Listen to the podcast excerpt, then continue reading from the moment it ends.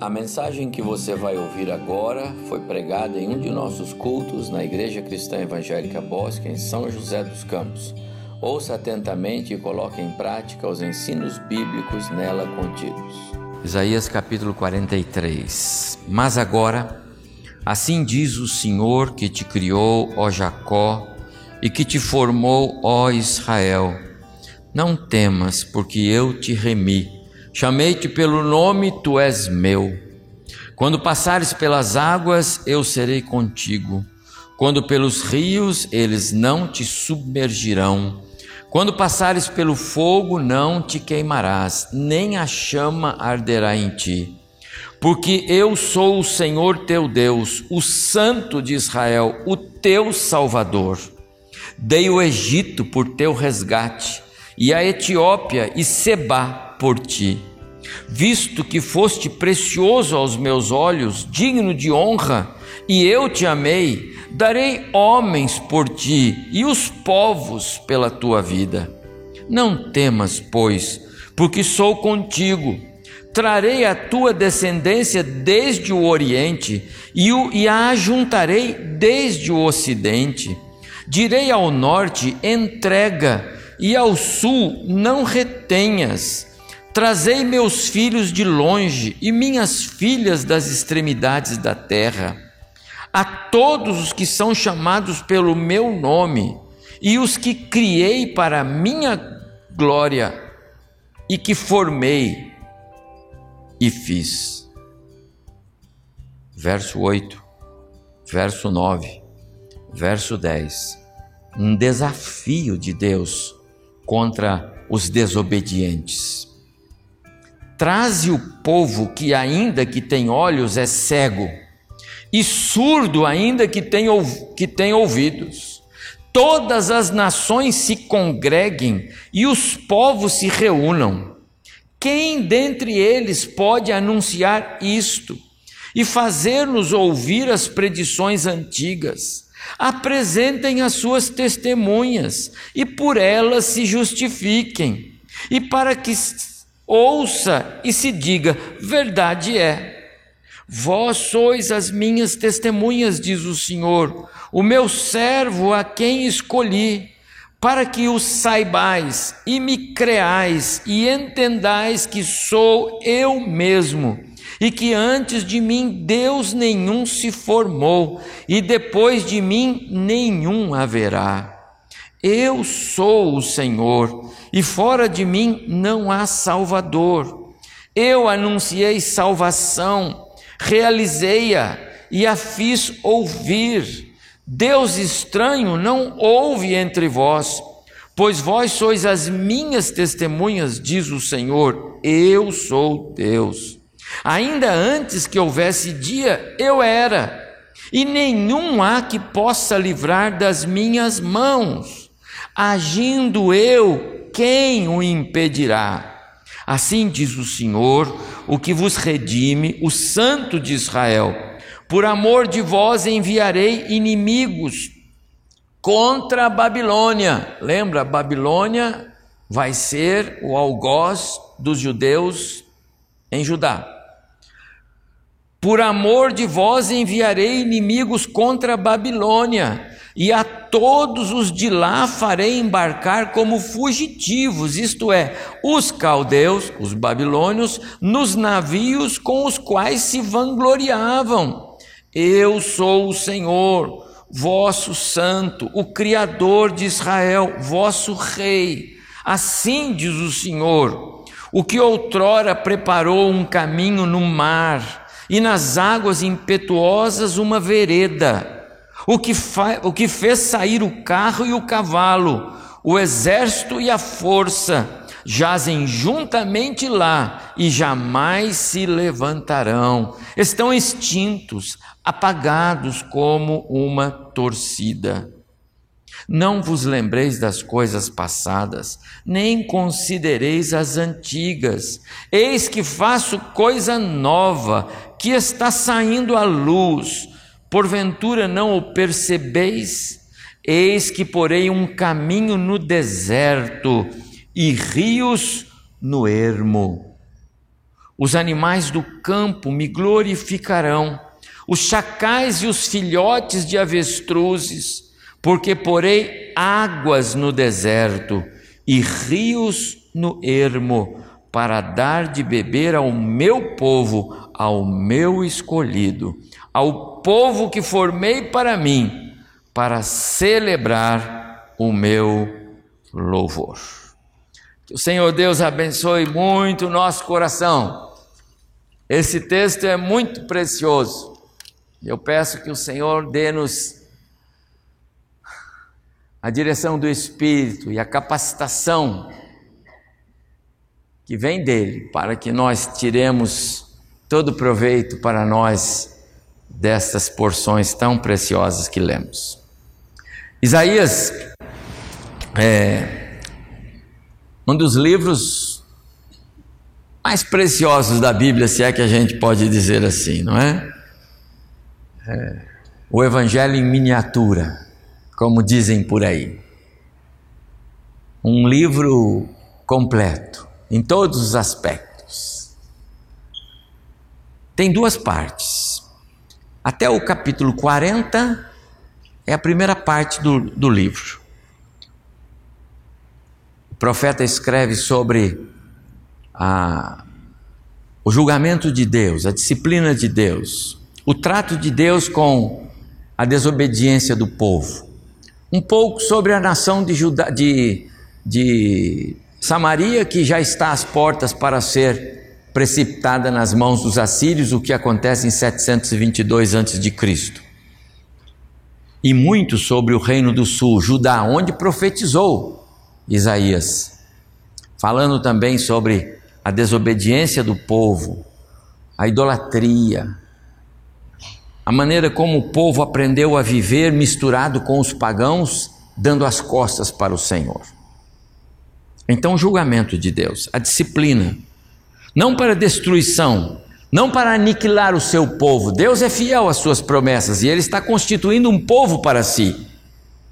Mas a disciplina é necessária para que se possa expurgar o pecado.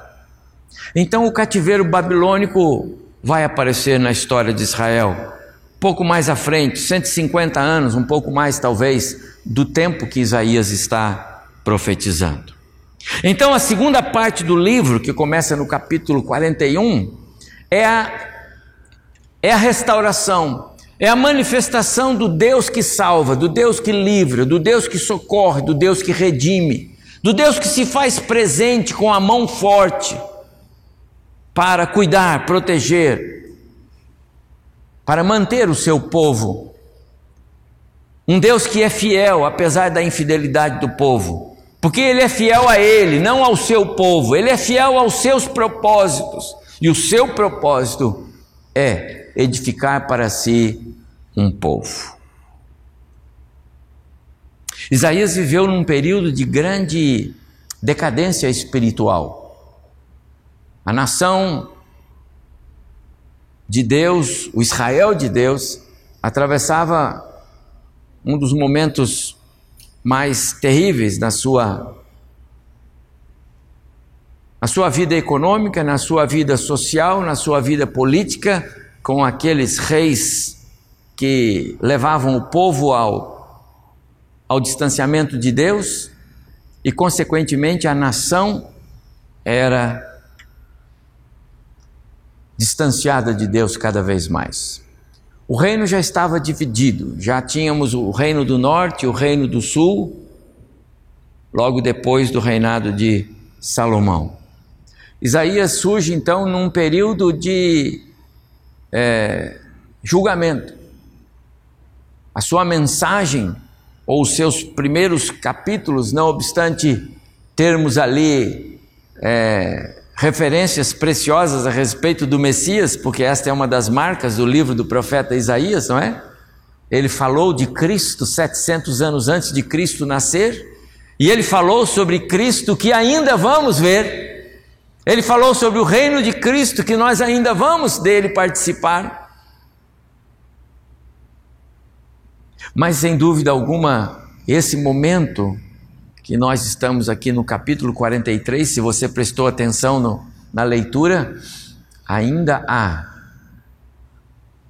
um cativeiro pela frente, ainda há disciplina, ainda há é, julgamento de Deus, porque a nação está distanciada do Senhor. Deus é um Deus presente. Presente para livrar, presente para salvar, presente para consolar, presente para redimir. E ele vai fazer isto. Ele vai fazer o povo entender que é preciso se arrepender e voltar para ele. Essa é a função do cativeiro babilônico. Cativeiro babilônico não tem a mesma, não tem o mesmo papel do cativeiro assírio. Não se tem registro do retorno dos judeus da Síria para recompor o Israel do norte. Até porque o Israel do norte estava totalmente invadido pelos estranhos. Mas o Israel do sul seria recomposto. Passados os 70 anos, os judeus voltariam. Deus estava tratando com um povo. O remanescente fiel seria preservado.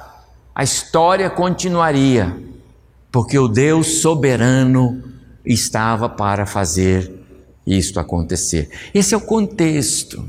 É por isso que ele diz aqui: eu sou Deus, eu estou fazendo isto, eu vou fazer isto, e não há quem possa impedir quando eu digo que eu vou fazer. Amados irmãos, esse Deus ainda é assim hoje. Não pensem que o Deus que operava milagres lá no, no Antigo Testamento, que abria o mar, que fazia milagres acontecer, esse Deus não, não perdeu a sua autoridade, o seu poder, de jeito nenhum. Ele é o mesmo ontem, hoje e será para todos sempre.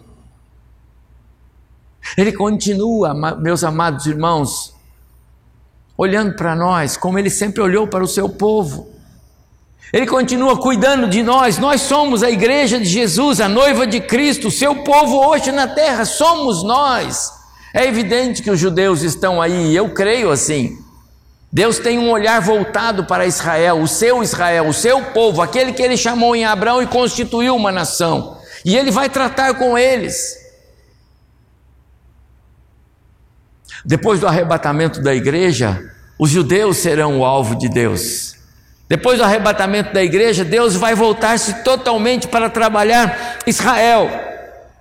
Vai fazê-los entender que o Messias já veio e que agora o Messias levou a igreja embora.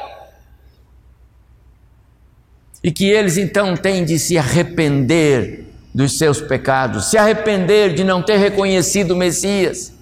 E então Deus vai tratar com eles ainda. É o seu povo, é a menina dos seus olhos, como escreveu Moisés em Êxodo capítulo 19. Mas hoje somos nós.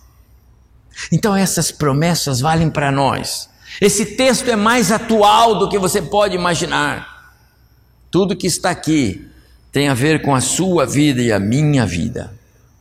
Esse capítulo 43 de Isaías é, apesar do seu contexto de disciplina, do seu contexto de julgamento, porque o povo desobedece, é um capítulo que fala da misericórdia, da graça e de promessas de restauração. Quero dizer para os irmãos, nós precisamos tomar esse capítulo para nós. Apreender.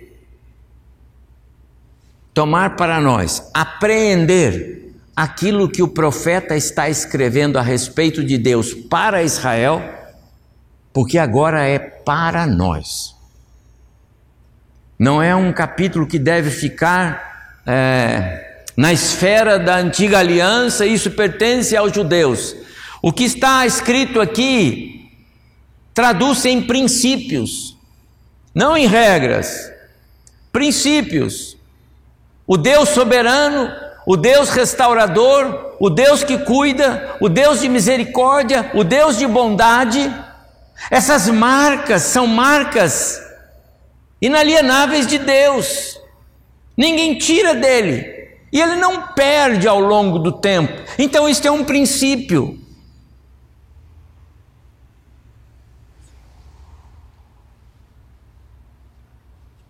É a nosso respeito que Isaías está escrevendo, do ponto de vista profético, ainda que há 2.700 anos, aproximadamente, dos nossos, dos nossos dias. Nós somos os seus filhos, o seu povo, como escreveu o salmista, rebanho do seu pastoreio. A igreja de Cristo, eu posso fazer aqui um paralelo, é a menina dos olhos de Deus hoje na face da terra. Deus está nos preparando para as bodas do Cordeiro. Imagina, meu prezado irmão, você é salvo em Jesus? Ele já operou o milagre da nova vida em você? Você tem convicção disso? Você um dia já orou e disse: Deus, eu sou pecador, eu reconheço isso e eu peço ao Senhor que me dê a graça da salvação em Jesus. O Senhor pode fazer isso. Eu creio no teu filho e eu quero andar com o Senhor. Se essa oração brotar no teu coração e se já brotou, pode ter certeza, é porque o Espírito Santo pôs você para orar. E se ele pôs você para orar, é porque ele queria revelar para você Jesus na cruz. Então hoje você é salvo. E se não é, faça essa oração agora.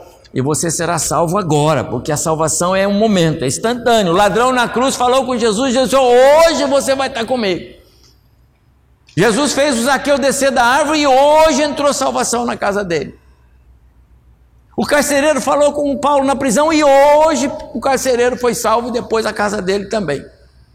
A salvação é instantânea, pode acontecer agora, se você confessar Cristo como Senhor e Salvador da sua vida. É assim que funciona. Somos o seu povo. Estamos sendo preparados para sermos a noiva. Essa é a figura. A igreja é feminino, é a noiva. Os crentes formam a noiva de Cristo.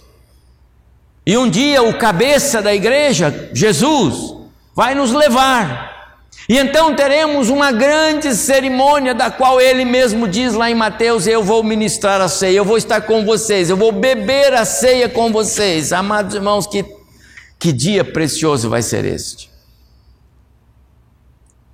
Imagina quanto Deus se preocupa com você. Imagina se ele vai querer perder você. Imagina se ele vai deixar alguma coisa acontecer de forma que você se perca no meio do caminho. Pensa que Deus não faz questão de você? Ah, pastor, tem tantos. Acho que Deus esqueceu de mim. Não, alguém pode. Nós esquecemos um do outro, mas Deus não esquece de nenhum sequer. A igreja é a única instituição que não perde nenhum dos seus membros, nunca. Então Deus está cuidando de nós. Tudo que Ele falou aqui vale para mim e para você hoje. Esse é o contexto. É para a igreja que ele faz coisas novas, cada dia. É para a igreja que está aqui no texto, ele prepara o caminho, mesmo nesse deserto pelo qual caminhamos. A ideia de deserto aqui é, é esse mundo em que vivemos, sabe? Com seus perigos, suas armadilhas, suas ameaças. Às vezes nós vivemos na insegurança do contexto, não é? Não sabemos o que fazer. Tantas coisas, tantas coisas acontecem nas mais variadas formas, não é só na área da saúde, decisões que precisam ser tomadas, problemas que acontecem na família aqui e ali, problemas profissionais, questões de negócios, quantas coisas, e nós não sabemos o que fazer, quantas vezes. Deus está ao nosso lado o tempo todo. Ele não tira os olhos de nós. Os olhos dele estão em todo lugar, o tempo todo. Mesmo em meio a todo esse contexto adverso no qual vivemos, Deus tem sempre coisas novas para nós. Se nós estivermos com Ele, nós vamos ver essas coisas novas. Quando nós o deixamos, nós perdemos de ver as coisas novas. Não é que Ele deixa de fazer, nós é que não vemos. É assim que funciona. Deus não deixa de abençoar, mas você perde a bênção. Deus não deixa de cuidar de você, mas você perde o cuidado dele. Deus não deixa de suprir, mas a gente perde o suprimento. Mesmo quando nossas escolhas erradas, ah, meus amados, como nós fazemos escolhas erradas, não é verdade? Ou sou só eu que faço escolhas erradas? Nós fazemos escolhas erradas. Mas eu quero dar uma palavra para você baseado nesse texto. Mesmo quando as nossas escolhas erradas atrapalham a nossa vida, se nós nos voltarmos para o Senhor, Ele cuida de nós. É o que o texto nos diz. O socorro virá e Deus haverá de tornar os nossos caminhos, como ele diz aqui, aplanados novamente. A desobediência de Israel, como eu disse aqui, e o texto nos, nos vai mostrar isso, e a história vai mostrar isso, não é? Teve consequências. No ano 622 começa a invasão da, uh, de Jerusalém, Judá, que termina por volta do ano 618 e, e todos são levados para o cativeiro, os príncipes, os reis, os, as pessoas importantes. Eles deixaram lá aqueles que não tinham valor, crianças e mão de obra sem valor. Os demais foram todos levados como prisioneiros para a Babilônia. Mas aqui o texto fala de promessa de restauração. O texto fala de redenção. O texto fala de salvação. Porque Deus não perde o controle. Deus está sempre um passo à nossa frente. As palavras do profeta precisam ser entendidas aqui por nós pelo tempo da sua aplicação. Isaías diz aqui: o Senhor está restaurando. A ideia aqui não é que ele vai fazer, ele já está fazendo. A visão do profeta não é uma visão futura, a visão do profeta é aquilo que Deus está fazendo. As revelações neotestamentárias mostram o tempo em que as coisas acontecem. As revelações do Velho Testamento são sempre é, pontuais, mas há um sentido precioso aqui, porque o profeta, ao mesmo tempo em que ele vê o povo sendo disciplinado, ele vê o povo sendo restaurado. É real para o profeta. A visão que Deus dá a ele é de restauração efetivada. Isso é importante. Verso 19: Vejam o que estou fazendo, uma coisa completamente nova estou fazendo, algo que já comecei a realizar. Mas como eles ainda vão para o cativeiro? Mas Deus já começou. Será que vocês ainda não perceberam? Vou abrir uma grande estrada no deserto e no meio da terra seca farei correr riachos. Meus amados irmãos, esse é o nosso Deus. Quem outro pode fazer correr riachos no meio do deserto?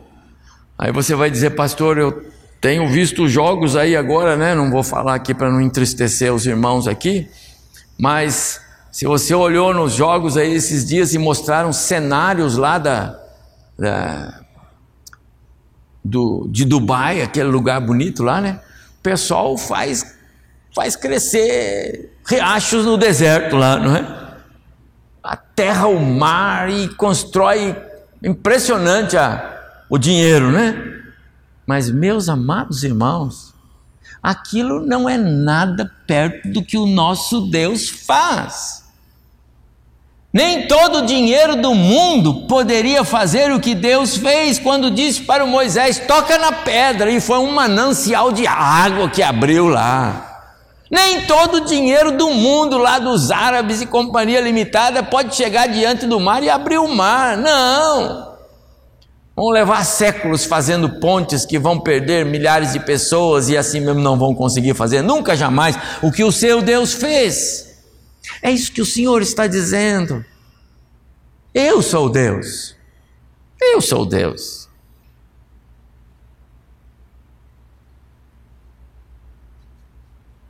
Eu acho impressionante quando eu leio.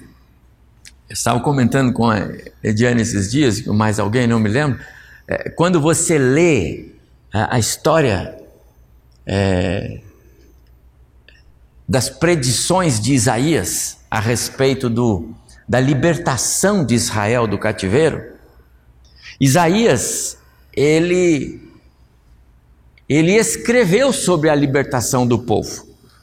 Ele deu até o nome do rei que um dia, quase 200 anos mais à frente, seria o rei de um povo que iria libertar os judeus do cativeiro. Quando você lê Esdras capítulo 1, você encontra esse verso.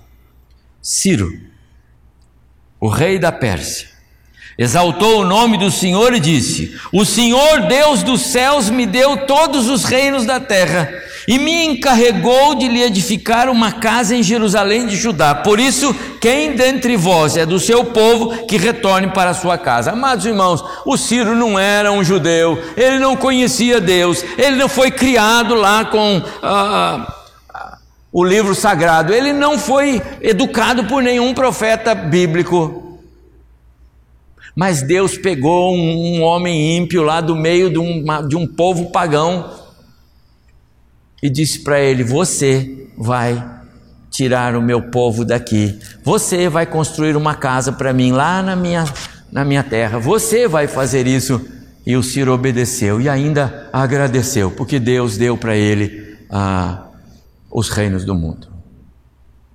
Amados irmãos, você entende quem é o nosso Deus? É sobre isso que ele fala aqui. Quando ele é, é, diz que deu povos e nações em troca do seu povo. Essa, essa, essa, essa linguagem profética, essa maneira de Deus falar, é apenas para mostrar a sua soberania.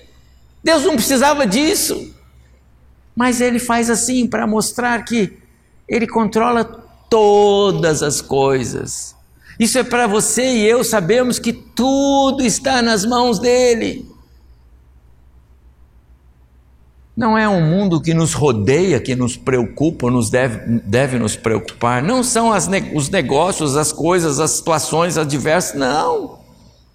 Você tem um Deus que é maior do que tudo. O universo está nas mãos dele.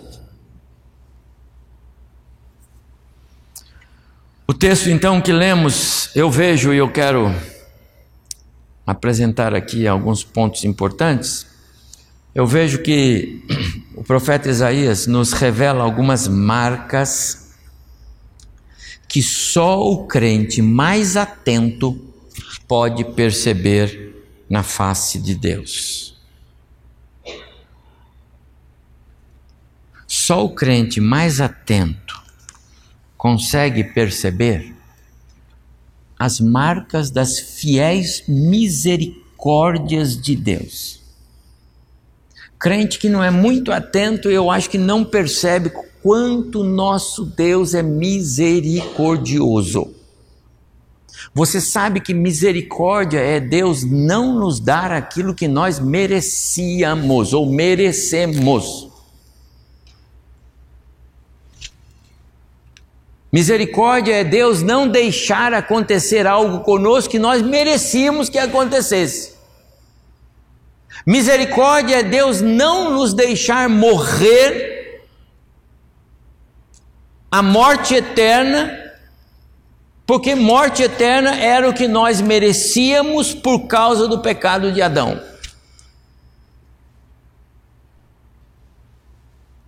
O seu amor não esmorece diante das nossas transgressões. Amados irmãos, pensa comigo. Israel é a nação de Deus. Então o Senhor mandou Moisés, tira do, tira do Egito, e Moisés tirou, e aquela alegria, e o mar abriu, que alegria! Depois eles reclamaram porque não tinha água, mas a água brotou, que alegria! E tantas coisas, que alegria! E o Senhor, e o Senhor.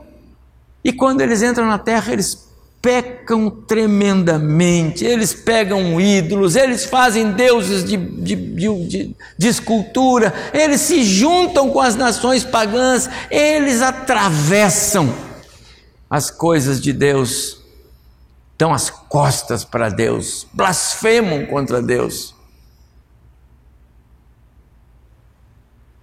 Se fôssemos nós, exterminaríamos o povo.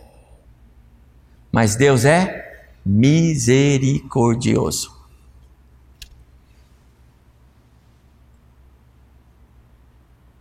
Mesmo um povo fazendo alianças com nações pagãs, mesmo um povo desobediente, Deus vai preservar. E ele lembra a história.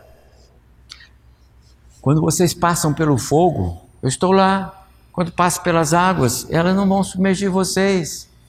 Os rios, vocês não Deus está lembrando este povo, fazendo-os entender aquilo que ele já fez e aquilo que ele é capaz de fazer. Ele abriu um caminho plano no meio do mar e fez brotar água para uma terra dessedentada, seca, um lugar ermo. Ele fez isso acontecer. Amados irmãos, esse Deus é muito misericordioso. E eu quero dizer para você, mesmo quando tudo parecer contrário, você pode crer. Esse Deus jamais vai mudar. Jamais ele vai deixar de ser o Deus que ele é. Eu não estou dando a você um, uma carta branca para pecar. Longe de mim fazer isso.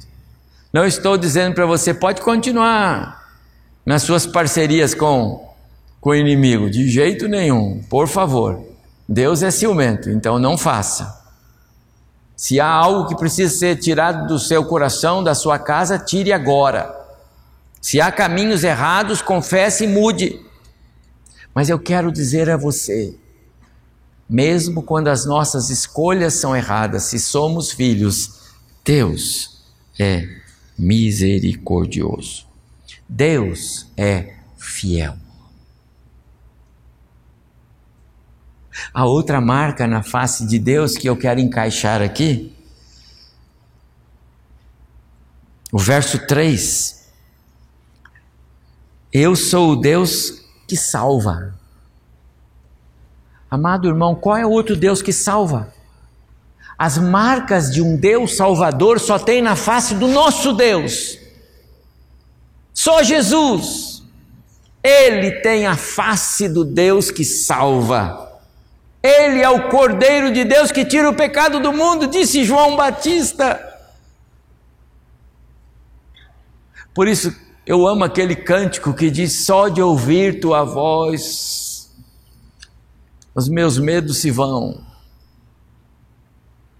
Porque Jesus reflete a face do Deus que salva aqui do verso 3. Ele não precisava negociar, eu disse isso há pouco, não é? Eu dou é, o Egito em teu resgate, Etiópia e Seba, eu dou homens. Ele não precisava fazer isso, mas ele fez, porque ele é o Deus que controla todas as coisas, então ele fez. Você sabe que na história quem levou o Israel do norte para o cativeiro foram os assírios. Mais à frente, os babilônios, perdão, é, foram os assírios. Mais à frente, os babilônios vão conquistar e vão tomar a força e vão conquistar os assírios e vão levar agora judeus de Jerusalém e Judá para o cativeiro babilônio. E de repente entra na história um outro povo que Daniel já tinha previsto, os persas. E surge Ciro. Esse nome Isaías já tinha escrito sobre ele. E esse homem agora diz assim: Eu recebi do Senhor um presente, os reinos do mundo. Deus deu. Ele agora é o maioral. E ele diz o que ele disse que eu já mostrei para vocês. Agora os judeus voltem todos para a sua terra. Não só estão libertos, livres da escravidão, não só vocês devem ir, como levem tudo que vocês precisam. Porque o seu Deus mandou que vocês fizessem assim, e eu estou dando essa ordem para vocês. Amados irmãos, esse é o Deus que nós temos. Quando a gente vê a impiedade crescendo, quando a gente vê as ameaças, e eu tenho medo das ameaças, tenho que dizer aos irmãos. Medo de cerceamento de culto, medo de que de repente os nossos cultos não possam ser transmitidos porque a gente prega o Evangelho e fala de um Cristo que salva e já não pode mais falar do Evangelho nem de um Cristo que salva. Isso não pode. Vai chegar esse tempo. Mas, meus amados irmãos, não obstante o nosso temor, o nosso Deus é maior do que todos os reinos do mundo juntos. E se ajuntarem todos os homens ímpios, contrários à pregação do Evangelho, Deus vai encontrar um meio em que a igreja possa continuar triunfando se ela estiver aqui ainda. O texto se apresenta para nós como se víssemos aqui um Deus que age o tempo todo, é assim que é. Ele continua fazendo, ele está abrindo um caminho no meio do deserto, no meio da terra seca, ele está fazendo brotar água. Eu vejo uma outra marca que Isaías nos faz ver, dentre as marcas da face de Deus, é as marcas de um Deus que eu chamo aqui de impensável. Sabia que o seu Deus é impensável? A ideia que eu quero dar é que ele é extraordinário, inimaginável, ele surpreende. Faz mais do que você pode imaginar. O verso 9, eu começo por aqui: Eis que faço nova, coisa nova. Você não faz ideia do que Deus tem para a sua vida. Você não faz ideia. Você está imaginando o que você vive hoje e o que vai ser amanhã e os planos que você tem para depois de amanhã. Mas nós não fazemos ideia do que Deus tem. Posso garantir isso para você. O texto diz que Deus está fazendo coisas novas, ou seja, há novidades de Deus para nós. Talvez valha a pena você pensar um pouco aqui no que esse texto está dizendo. Olha, eis que faço um caminho no deserto e rios no ermo. Ou seja, o sobrenatural dele está em ação aqui. E não é aqui, lá. Não estou no tempo de Isaías, eu trouxe o texto para hoje, o dia de hoje. Pode imaginar? Deus está fazendo hoje para nós o que ele fez lá. A multidão lá no deserto, sem saber o que ia acontecer, morrendo de sede, e Moisés bate na rocha e a água sai. Pronto, acabou o problema. Estão morrendo de fome, pronto, caiu o pão do céu. Amados irmãos, quem faz essas coisas? Quem pode fazer isso? Só o Senhor. Só o Senhor. Ele mesmo, que com a sua palavra de ordem fez o que fez, ele continua fazendo. Eu tenho certeza que se você tem vivido e, e, confiado no Senhor, você tem visto isso. E se você quer ver o agir de Deus, viva mais perto dele, ande com ele. Ande na presença dele, como dissemos aqui ontem no culto do presbítero Daniel. O salmista disse isso: Eu andarei na presença do Senhor e cumprirei os meus, meus votos na presença do povo. Serei fiel a Ele. E você vai ver Deus fazendo é, o sobrenatural acontecer na sua história. E eu quero ainda dar um último destaque aqui. Isaías ainda nos faz ver as marcas de um Deus que é todo soberano. Soberano na história, soberano sobre a criação, soberano sobre o mundo criado, sobre o cosmos, sobre o universo. Tudo está no seu controle. Povos, nações, reinos, os grandes, os pequenos, os poderosos, os fracos.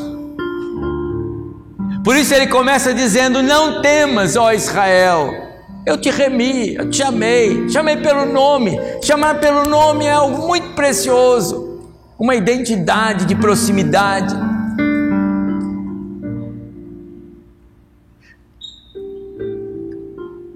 A soberania de Deus, amados irmãos, é algo tão precioso que esses versos 8 a 12, eu, eu vou ler para você, mas numa tradução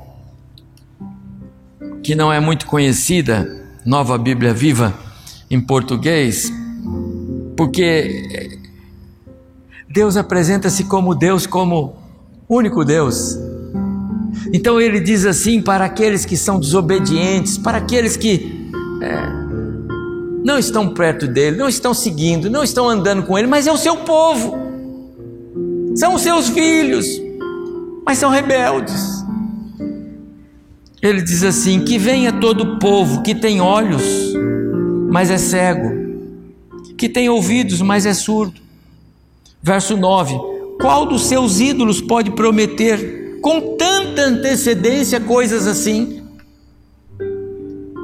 Tragam suas testemunhas e provem que vocês estão certos. Façam isso. Deus está dando oportunidade para o seu povo, desafiando. Façam.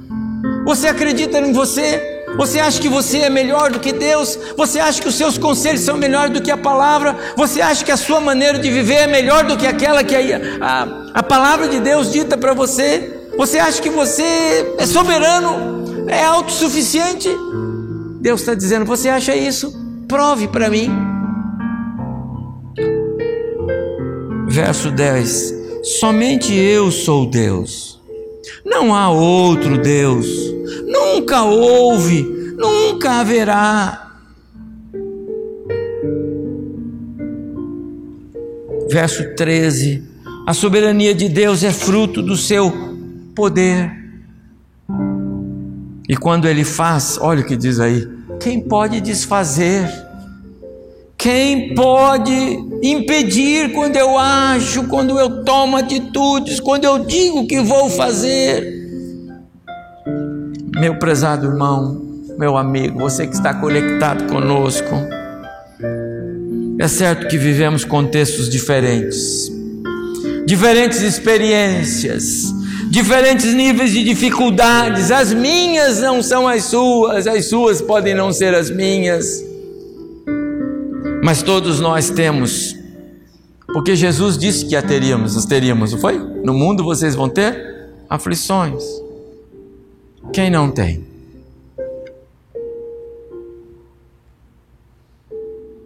O profeta está nos ensinando a olhar além dessas aflições.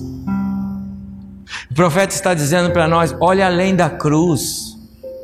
Jesus nunca foi derrotado, porque ele nunca olhou a cruz como o fim, era um pedaço do caminho, era um lugar por onde ele teria que passar, era o ponto da vitória. Passe por ali.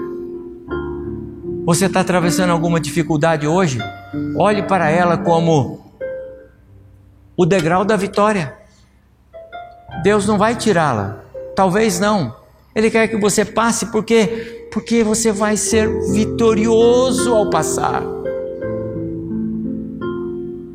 Ele nos leva a levantar os olhos em meio à tempestade e ver a mão de Deus, é isso que o texto faz. Ele nos faz ver a bonança mesmo em meio à tempestade, profeticamente falando aqui, Ele quer que nós experimentemos a paz de Cristo, a paz que só Cristo pode dar. Esse é o texto de Isaías para a igreja. Ele nos ensina a perseverar sem jamais desistir, a caminhar pela fé sem olhar para trás, a confiar plenamente nas suas infalíveis providências. Esse é o Deus de Isaías, esse é o Deus da igreja. Eu penso que seja um bom momento para nós considerarmos quem é o Deus que nós temos.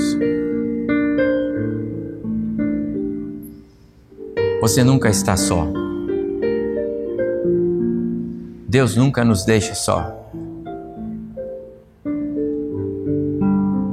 Só quando nós nos lembramos de quão grande é o nosso Deus, nós podemos contemplar a Sua face e ver essas marcas.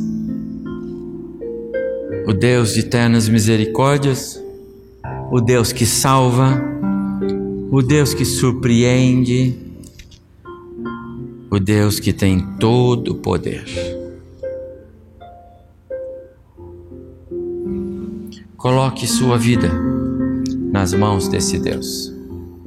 E é simples fazer isso.